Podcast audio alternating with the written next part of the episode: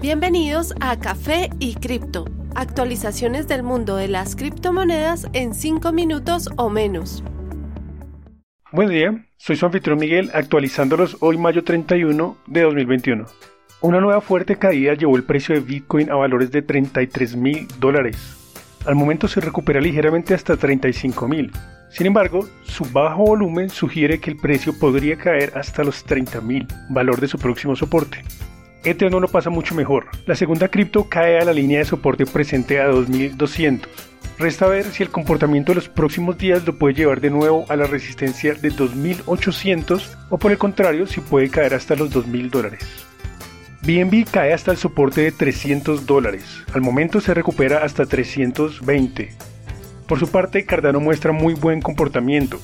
A pesar de esta reciente caída, logra subir ya a 1.57 dólares. Ripple sigue sin lograr superar el valor de un dólar, con un valor actual de 0.92. Dogecoin muestra volúmenes muy bajos en los últimos días, conservando el precio de 0.3 dólares. La reciente caída lleva a Bitcoin Cash a 652 dólares, mostrando poca variación en los últimos días. Por último, Polkadot cae ya hasta los 20 dólares, mientras que Internet Money por último, Polkadot cae ya hasta los 20 dólares, mientras que Internet Computer se mantiene a los 110. Tras una larga pausa de criptoconferencias debido al COVID-19, el evento más grande de Bitcoin ocurrirá en junio en la ciudad pro Bitcoin de Miami. El evento estaba originalmente planeado para que se llevara a cabo del 30 de abril al 1 de mayo. La fecha y ubicación fueron cambiadas debido a la segunda ola de COVID. Esta semana, el evento se llevará a cabo del 3 al 5 de junio en el Centro de Convenciones Winwoods Mana de Miami. La capacidad máxima para el evento será de 21.000 personas, restringida debido al virus. Los organizadores esperan recibir al menos a 12.000 visitantes, lo cual lo convertiría en el evento de Bitcoin más grande que se haya hecho hasta ahora. Según los organizadores, la situación post-COVID en Los Ángeles hizo que fuera imposible llevar a cabo el evento allá. Buscando otra ciudad para este, Miami se convirtió en la opción perfecta, considerando que la ciudad se ha convertido en un centro para tecnologías innovativas, como es el caso del blockchain y las criptomonedas. Esto debido a que su alcalde Francis Suárez es pro Bitcoin. Él, de hecho, solicitó a los organizadores realizar el evento de tres días en su ciudad. El evento tendrá panelistas como el antiguo congresista Ron Paul, el alcalde de Miami Francis Suárez, el presidente de MicroStrategy Michael Saylor y el creador de Twitter Jack Dorsey. Otros participantes notables son los gemelos Winklevoss, el inversionista Max Keiser, entre muchos otros. En referencia a Max Keiser, el inversionista y proponente de Bitcoin no se ha visto afectado en absoluto por la caída en el mercado cripto. En una nueva entrevista con el podcast The Wolf of All Streets, Kaiser dijo que la impresión masiva de dinero y los claros indicativos de inflación forzarán a las compañías a comprar cada vez más Bitcoin este año. Él ve que las corporaciones entrando en el frenzy de compra de Bitcoin pueden generar un incremento de 500% para el final del 2021.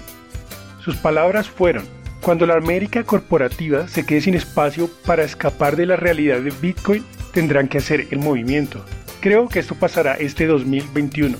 Mi objetivo para este año es de 220 mil dólares. Es un objetivo agresivo, pero está basado en el hecho de que el dólar va a tener grandes inconvenientes. Según él, la inversión inicial de un billón de dólares por parte de Michael Saylor y MicroStrategy fue el punto de cambio para iniciar una nueva era de inversiones en Bitcoin. Ripple ha logrado una nueva significante victoria contra la Comisión de Seguridades estadounidense.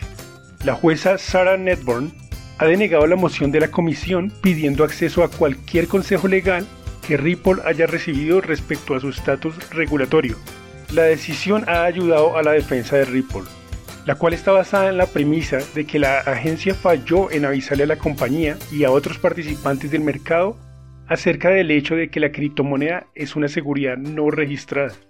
El presidente de Ripple, Brad Garlinghouse, declaró recientemente que la compañía planea volverse pública una vez que la situación con la demanda sea resuelta. Esta demanda contra Ripple Labs, Garlinghouse y el cofundador Christian Larsen se llevó a cabo en diciembre del año pasado, alegando que Ripple, la sexta criptomoneda más grande, con más de 40 billones de capitalización, era una seguridad no registrada. con valor de 1.3 billones en ese momento. Ripple respondió que el token XRP es una comodidad y no cae bajo la supervisión de la comisión.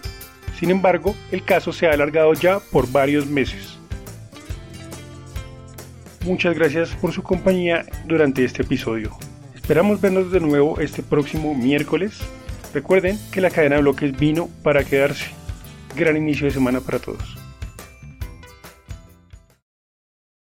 Los artículos y análisis mencionados en este podcast no constituyen una recomendación u oferta de inversión ni una promesa de resultados futuros. Haremos todo lo posible para garantizar la precisión de la información incluida en este podcast sin asumir ninguna responsabilidad por cualquier información faltante o incorrecta. Las operaciones con criptomonedas implican un elevado riesgo, incluyendo pérdida parcial o total del capital invertido y pueden no ser adecuadas para todos los inversores.